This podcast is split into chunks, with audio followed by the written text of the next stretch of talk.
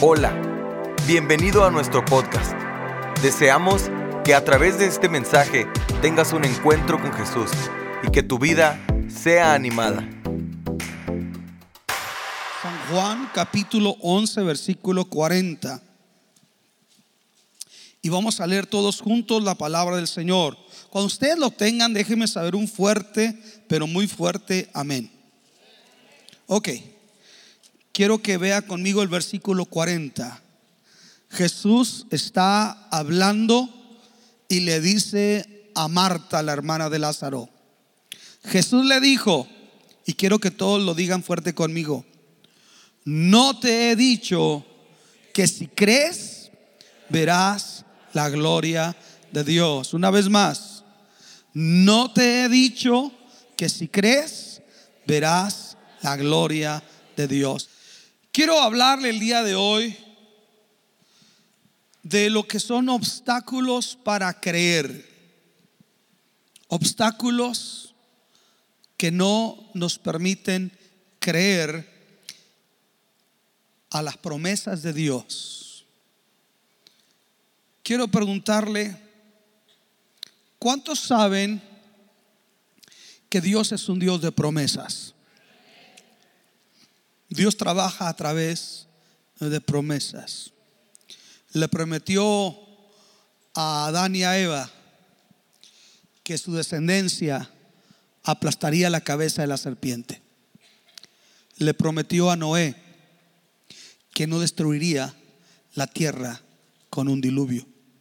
Le prometió a Abraham que aun a pesar de su esterilidad tendría descendencia y su descendencia sería como las estrellas del cielo incontable o como la arena del desierto. Le prometió a Moisés que Dios levantaría un profeta como él entre ellos. Usted puede ver la Biblia, Dios haciendo promesas. El asunto que la Biblia dice que todas las promesas, es decir, todo lo que Dios ha prometido, lo dice de esta manera, todas sus promesas en Él son sí y en Él son amén. ¿Estamos aquí? Dicho de otra manera, lo que Dios ha prometido, Él lo va a cumplir. ¿Sí?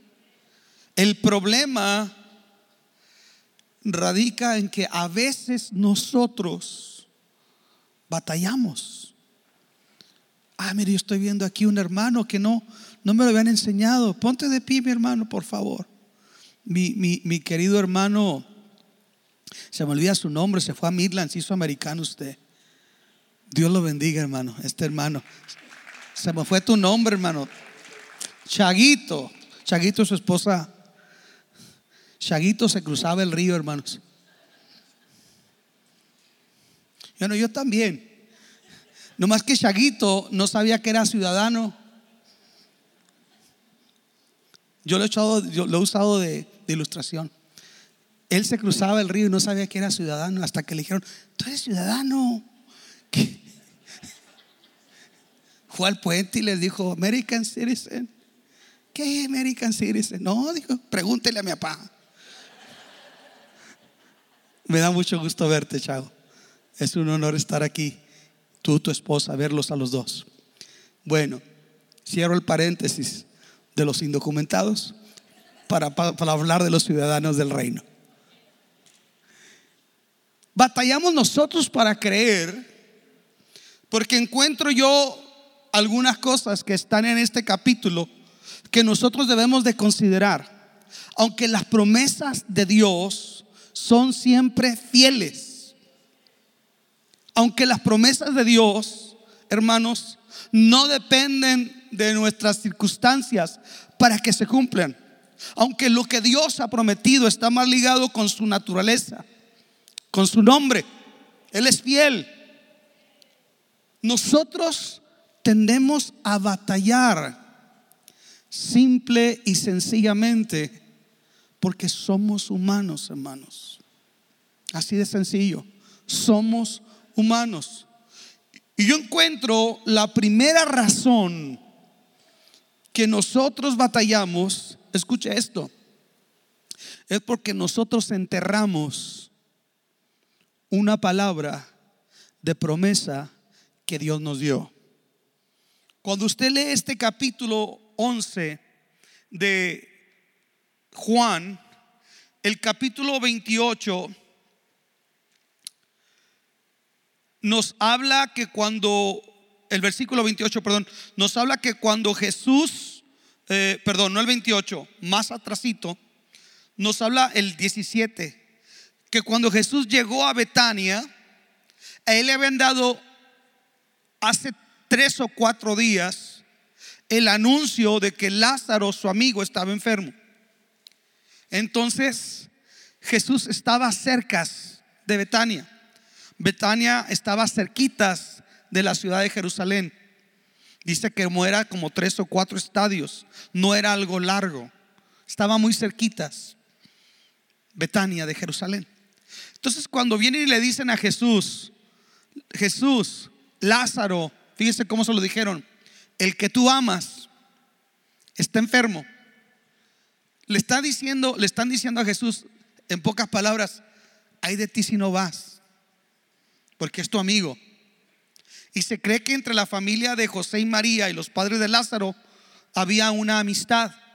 Y cada vez que ellos venían de Nazaret a adorar a, Jerusalén, se hospedaban en la casa de Lázaro. Entonces Lázaro y sus hermanas creció conviviendo con Jesús y sus hermanos. Había familiaridad. Es como cuando alguien que tiene una cercanía con usted, lo mínimo que usted espera es que esa persona responda en el momento indicado para ayudarle.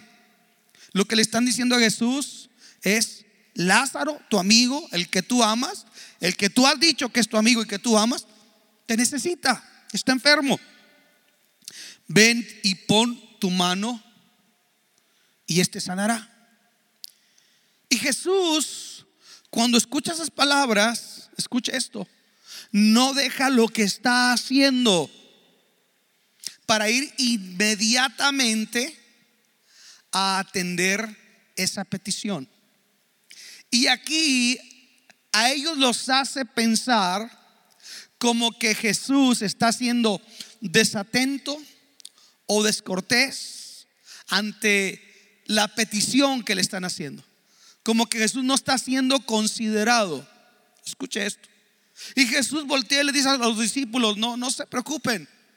Todo lo que va a pasar con Lázaro es para que el nombre de Dios sea glorificado. Diga conmigo, el nombre de Dios tiene que ser glorificado.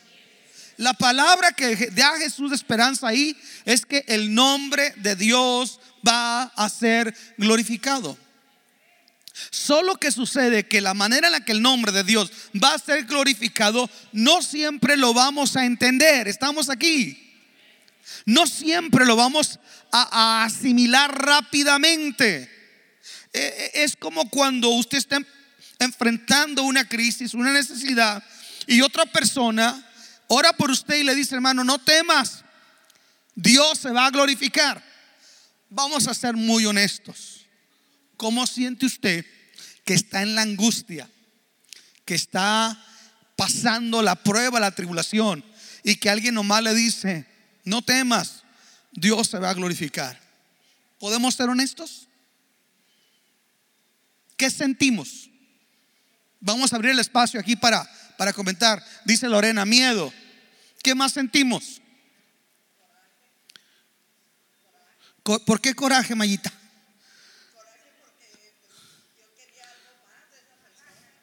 Yo no le vuelvo a decir que el nombre de Dios va a ser glorificado. Va a hacer que me mente un bibliazo. Pero lo que dice Mayita es cierto. Porque nosotros lo esperamos más. Otra cosa que sentimos es decir, pero es que usted no es el que está. Y solamente el que carga el morral, dice un dicho, es el que sabe cuánto pesa. Pero Jesús no está siendo insensible.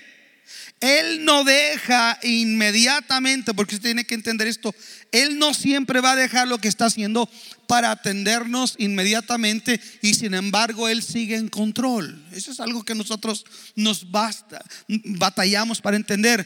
Él no necesariamente va a hacer que yo sienta lo que yo quiero sentir. Él no, él él no va a hacer que yo escuche lo que yo quiero escuchar para demostrarme que Él está en control.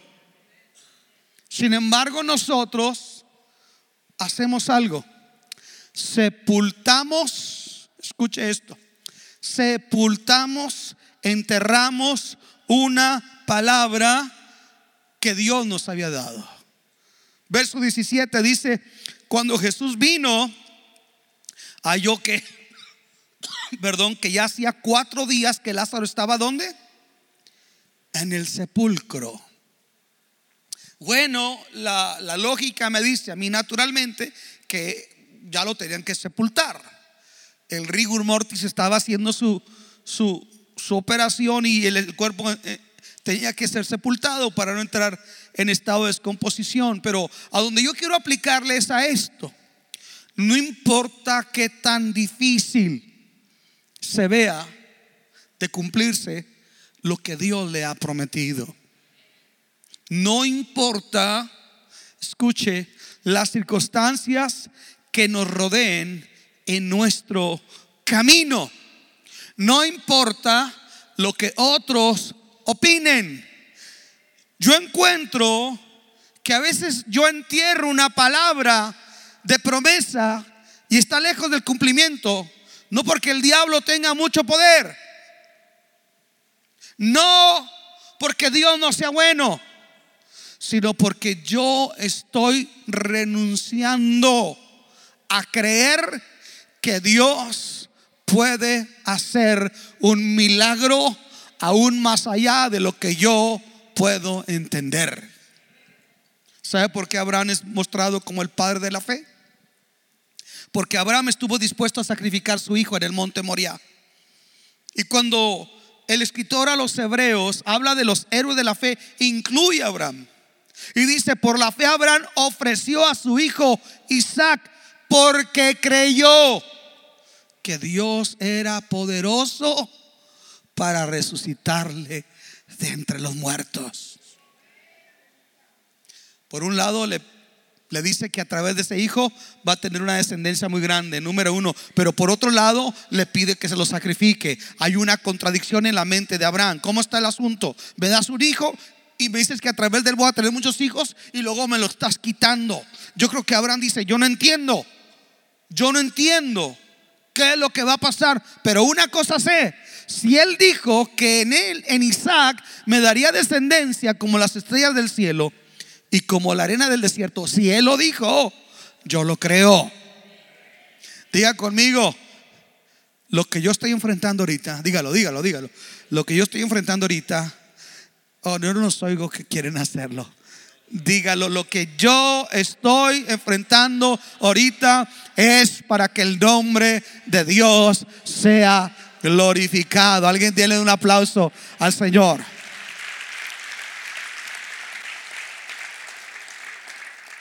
No entierre la palabra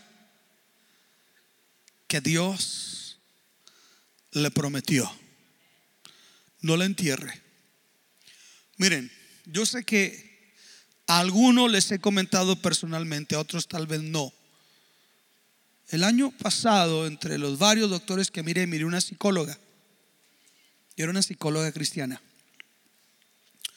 Cuando la psicóloga me atendió, me dijo, Señor, usted trae muchos problemas emocionales. ¿Cómo yo? Si yo soy el pastor Luis Alba hecho fuera demonios, tengo Biblias de a montón, tururú. No dijo usted trae problemas emocionales. Me dijo usted trae frustraciones, ansiedad. Bueno, me dijo así la mujer, que si no fuera cristiana yo le hubiera dicho usted bruja. Pero yo sabía en el fondo que me estaba diciendo cosas que eran reales.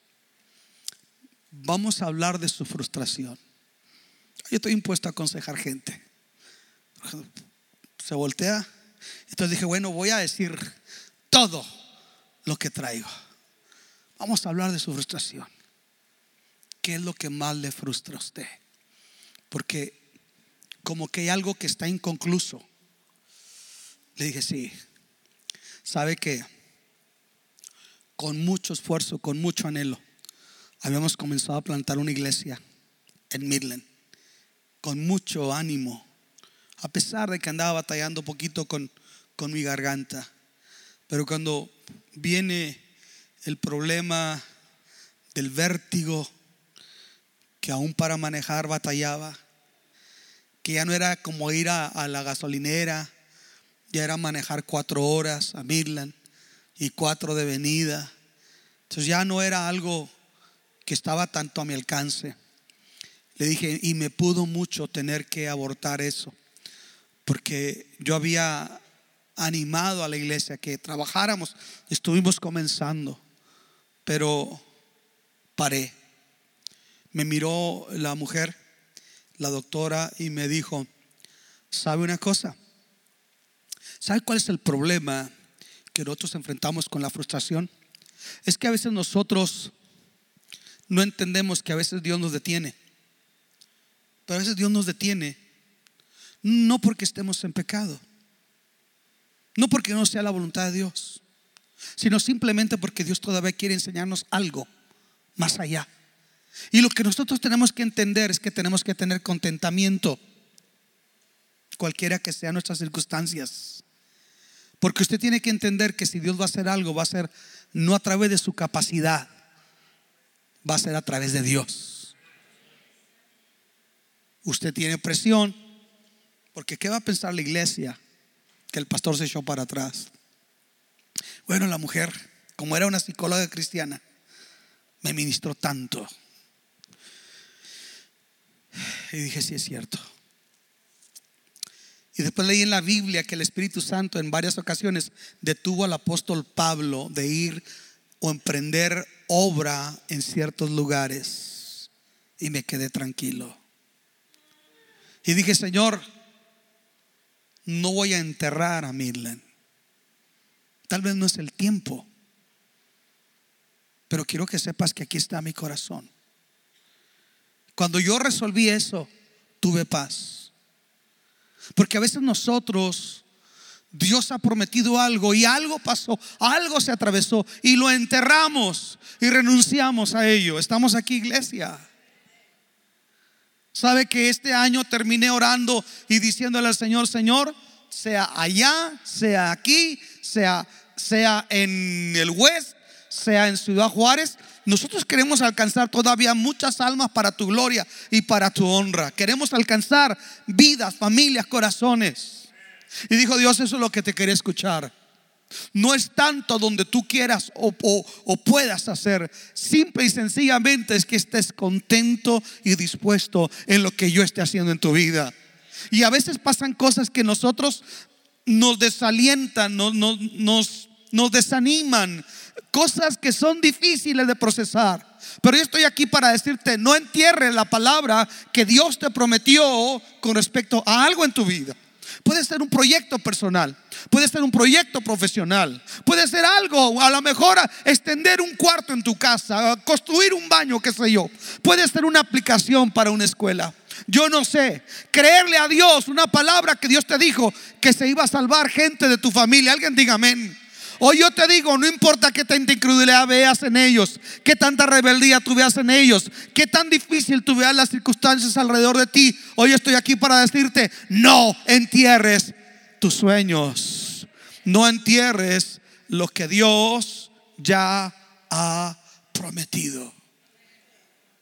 Pero hay otra cosa que después viene de eso que ese tipo de frustración puede producir en nosotros algún tipo de molestia o resentimiento para con Dios, si usted lo quiere apuntar como el segundo punto. El primero fue enterrar la palabra de promesa que Dios nos dio.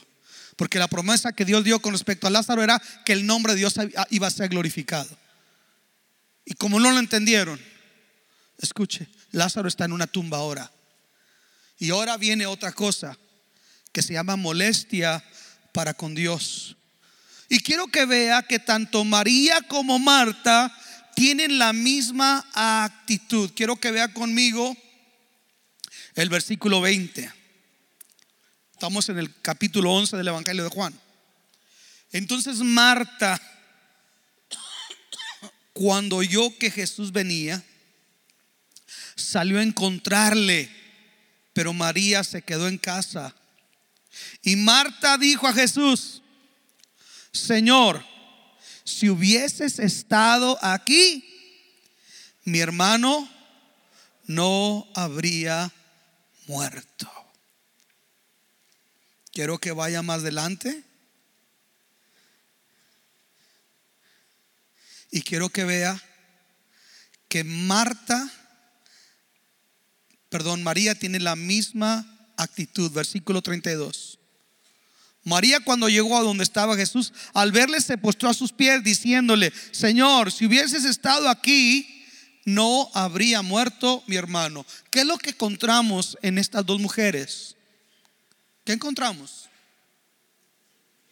Resentimiento. Escuche, las dos lo están adorando. Dice que, que María incluso se postró a sus pies. Podemos estar adorando a Dios. Podemos estar orando. Podemos estar sirviendo. Pero podemos estar resentidos. Escuche esto. Usted puede estar en la iglesia y puede estar levantando sus manos. Usted puede estar orando y ora fielmente. Usted puede estar sirviendo, pero puede estar resentido en su corazón para con el Señor. Las dos mujeres tienen una queja y es la misma. Te avisamos con tiempo. Te avisamos con tiempo. Y si hubiera venido a tiempo, mi hermano no estaría ahora muerto. ¿Cómo podemos traducir nosotros esa oración a nuestro contexto? Pastor, pues yo le he pedido al Señor que salve a mis hijos y a mi esposa. Pero Miguel, hasta el día de hoy sigo viniendo aquí sola. Algo denota esa oración. Pues sí, yo, yo aquí estoy sirviendo. Ahí se va. Eso denota algún tipo de resentimiento. Cuando nosotros no disfrutamos lo que hacemos.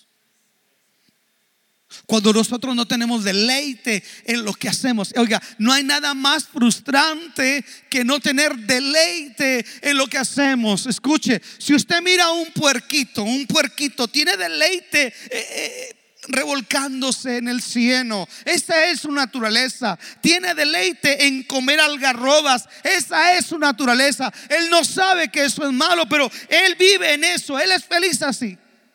Nosotros somos llamados a participar de la mesa del Padre Celestial, a comer de la grosura del Señor, a participar de los secretos del reino, a experimentar las bendiciones de Dios. Mas, sin embargo, nosotros a veces tenemos un resentimiento dentro de nuestro corazón. Y ese resentimiento lejos de producir que la fe crezca en nosotros, hace que la fe decrezca. Nos estancamos. Ya no nos gozamos. No tenemos la misma actitud. Es más, no nos gusta ver a otro bendecido. Esa es la realidad. Estamos ahí, estamos atrancados, estamos con un resentimiento. Tu fe no está creciendo. Si hubieras estado aquí, fue tu culpa. Tú no hiciste. Tú no contestaste la oración que yo te hice. Tú no fuiste sensible a mi llamado. Podemos ser sinceros. ¿Alguna vez te he encontrado ahí? Aló. Digo, ¿alguna vez he encontrado? Dios bendiga a esos cuatro que. Let me tell you something. Solamente lo que usted está dispuesto a confrontar es lo único que usted y yo podemos superar. Pastor, ¿usted siente frustración? No, ¿cómo cree? Yo soy Luis Salva. No, ¿usted qué tiene? Aquí hay. Dijo, usted necesita llorar. Usted no llora. No lloro porque yo soy bien macho, fíjese, macho mexicano. No, usted tiene que llorar, pastor.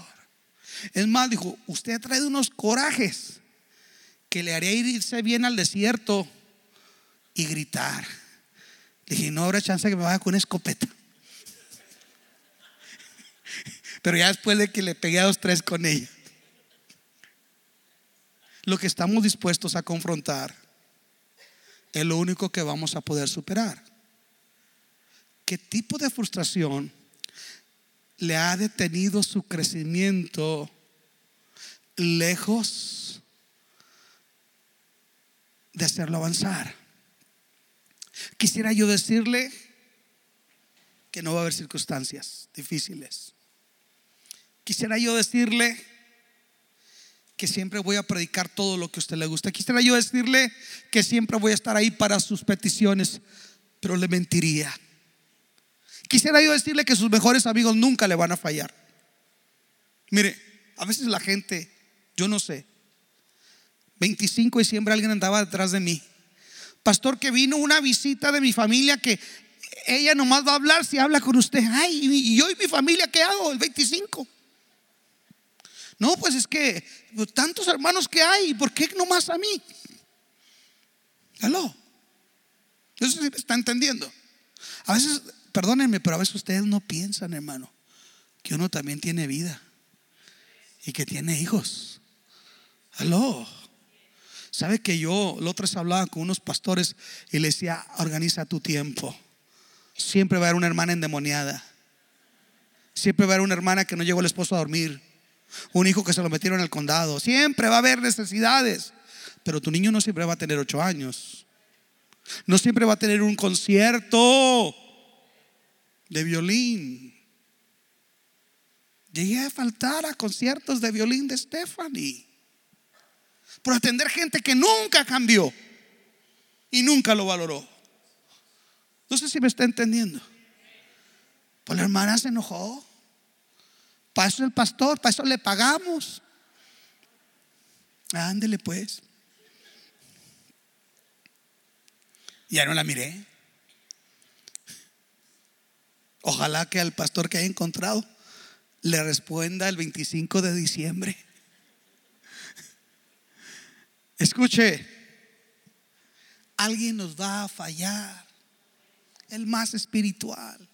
No va a estar disponible, pero es muy importante que nada de eso a usted y a mí nos impida crecer en el Señor. Hay algo que eh, hemos tenido una oración que Dios no contestó. No es que Dios no haya contestado. No es que Dios no sea sensible a tu dolor. No es que Dios no esté consciente de tu necesidad. ¿Sabes una cosa? Él está en perfecto control. Alguien diga amén. Él está en perfecto cuidado, solamente que Él está madurando las circunstancias porque Él nunca llega antes ni nunca llega después. Él llega en el momento exacto. Alguien tiene que levantar sus manos y decir, Dios va a llegar en el momento exacto. Aunque sean cuatro días después y Lázaro esté en la tumba, aunque tu corazón esté resentido. Con todo y a pesar de esto, Dios va a hacer algo.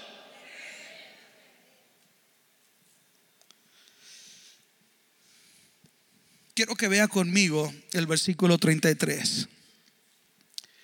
Entonces Jesús, al verla llorando y a los judíos que la acompañaban también llorando, se estremeció en espíritu y se conmovió y dijo, ¿dónde le pusisteis? Y le dijeron, Señor, ven y ve. Y el versículo más corto de la Biblia dice un misterio tan grande. Jesús lloró. Jesús lloró.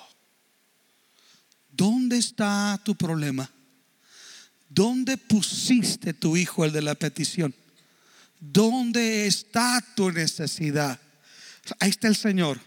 No, no se resiente, no, no nos paga por lo que nosotros hacemos. Él pasa por alto nuestras frustraciones porque Él nos ama y Él va para ser parte de aquello que nosotros necesitamos que Él resuelva. ¿Dónde está? Está preguntando, ¿dónde pusiste a Lázaro? Escuche esto, no se queda para darle una respuesta. Si Jesús le dice, mira, no vine por esto, no lo iban a entender. Ella, a veces la gente no va a entender lo que Dios está haciendo. Sin embargo, Él dice, ¿dónde lo pusiste? Alabado sea el Señor. Él está todavía enfático haciendo, hey, no está todo perdido lo que está diciendo. Ya estoy aquí. Ya estoy aquí. Mejor dicho, siempre estuve aquí. Pero ustedes no lo entendieron. Y algo que me llama mucho la atención. Yo quiero hacerle una pregunta. Jesús necesitaba llorar. ¿Por qué lloró Jesús? ¿Qué quiere decir ese llanto de Jesús? Ese llanto de Jesús, ¿saben qué refleja, hermanos? Su compasión, su simpatía hacia nosotros. Jesús se detiene y llora. Ese lloro le está demostrando a ellas que Lázaro y ellas son más importantes de lo que ellas creen y lo que el diablo les ha dicho en su mente. Wow. Si tú supieras que Jesús aún hoy ha llorado contigo. Si tú supieras que aún hoy Jesús se ha detenido para abrazarte y tú no te has dado cuenta. Si yo te dijera que Jesús ha estado más cerca de tu necesidad de lo que tú te imaginas, pero es tanto el resentimiento que a veces nosotros no alcanzamos a entenderlo y a realizarlo. Jesús lloró. Wow. A mí me encanta cuando voy a un funeral hablar del Jesús que llora. Porque ese Jesús, mire, Él antes de que lo resucite, antes de que Él diga yo soy la resurrección y la vida y el que cree en mí, aunque esté muerto, vivirá. Y antes que le diga Lázaro, ven fuera, Jesús antes de que tú conozcas su poder sobrenatural y divino, tú quiere que él quiere que tú lo conozcas como el sumo sacerdote que se compadece de nuestras debilidades, como alguien que te entiende más de lo que tú y yo podamos entender. ¿Hay alguien triste? Jesús está a tu lado. ¿Estás frustrado? Él te dice, aquí estoy, no todo está perdido está resentido con el Señor, Él no te va a reclamar si está resentido. Porque a veces hemos estado molestos con Dios. Sin embargo, Jesús está ahí para llorar. Y quiero terminar con esto. Si me puede ayudar mi hermano, el del piano, por favor. Wow.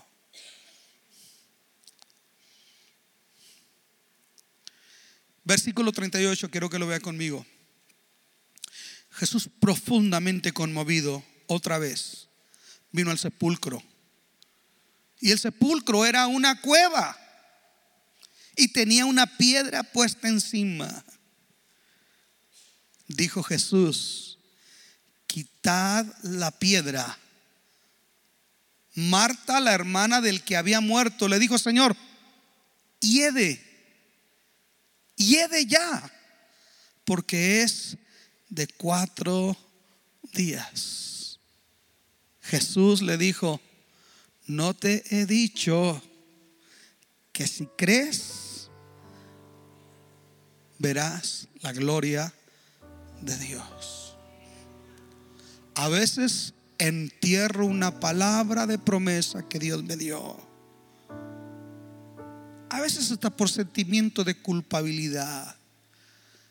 A veces cometimos errores nosotros mismos y nos sentimos indignos de que Dios pueda volver a hacer lo que Él dijo y prometió que haría. Enterramos. Y luego después puede venir el resentimiento, pero lo más tremendo es que a veces nosotros ponemos una piedra adelante, una piedra, sellamos Y ahí está. Y a mí me llama la atención que Jesús les pide a ellos que remuevan la piedra. Porque hay cosas en tu vida que para que Dios cumpla esa promesa, te va a pedir que tú tienes que remover algo. Tienes que quitar algo.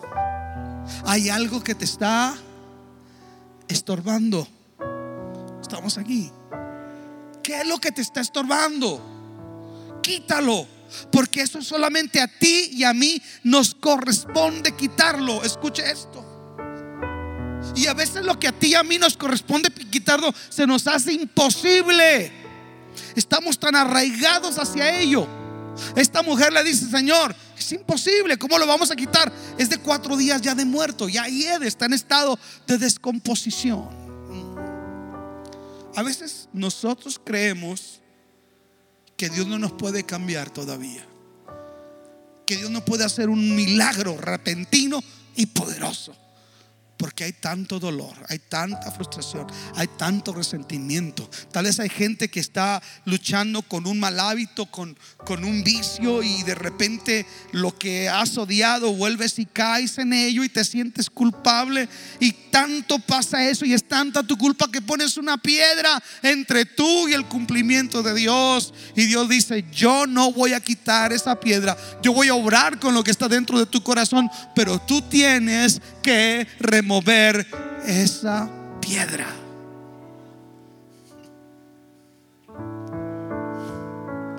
Me encanta esto de Jesús. Que a cada argumento, escucha, cada argumento, el Señor no responde más que al que tiene que responder. Cuando le reclaman, Él no dice nada, Él solamente pregunta dónde lo pusieron. Pero ahora Jesús sí va a darle una respuesta puntual y directa a estas mujeres. Le dicho, le dice, ahorita ya no se trata de cuánto tiempo Lázaro lleva en la tumba. Si lo aplicamos a nuestra vida, nos estaría diciendo, Señor, no me importa, yo sé cuánto tiempo llevas con esa frustración, con esa tristeza, con esa angustia, con esa preocupación. Yo sé cuánto. Ahorita no me interesa saber cuánto. No quiero saber esa situación. Ahorita todo lo que te estoy pidiendo es que creas. Que creas. Vuelve a creer. Aférrate a lo que yo prometí, está diciendo el Señor. Abrázate una vez más de lo que yo dije acerca de ti. Si yo dije que el nombre de Dios iba a ser glorificado, hoy estoy aquí para decirte, no te he dicho que si creyeres, verás la gloria de Dios. Verás la gloria de Dios. No importa qué tan difícil, qué tan imposible, qué tan duro, qué tan difícil sea la circunstancia. No te rindas. Porque hay algo que solamente nos corresponde a nosotros. Y es creer. Esa bendita capacidad espiritual que Dios nos ha dado y que proviene de Él, que se llama la fe, es todo lo que tienes que usar. No te está pidiendo, sé el bueno, sé el mejor, sé perfecto. No, solamente está diciendo, cree. Es todo lo que tienes que hacer. Cree solamente. Se dice que un equilibrista atravesaba las cataratas del Niágara a través de un cable. Iba y regresaba y la gente le aplaudía. Y un día voltea y le dice a alguien, ¿usted cree que yo puedo ir y regresar? Sí, claro, usted, usted lo hace. ¿Y usted cree que yo puedo ir y, regresar con una carretilla llevando una persona? Claro, usted lo hace. Le dice, bueno, usted va a ser el voluntario, súbase a la carretilla. Y ahí que ya no creyó. Porque a veces creemos y le decimos a la gente, Dios se va a glorificar, Dios va a obrar, pero cuando te llega a ti, encuentro que a veces nos tenemos que predicar a mí mismo. Yo no sé si usted me está entendiendo, pero a veces yo, el, el, sermón más lindo que yo he escuchado, no se lo escuché a Billy Graham ni a ningún predicador, me lo he predicado yo mismo cuando no tengo fuerzas, cuando no tengo aliento, cuando no tengo ánimo. He echado mano de la vida eterna para decir, yo creo que Dios se va a glorificar por encima de lo que vea, de lo que siento, de lo que otros opinen. Yo creo, alguien diga amén, yo creo y voy a ver la gloria de Dios. Póngase de pie si es tan amable.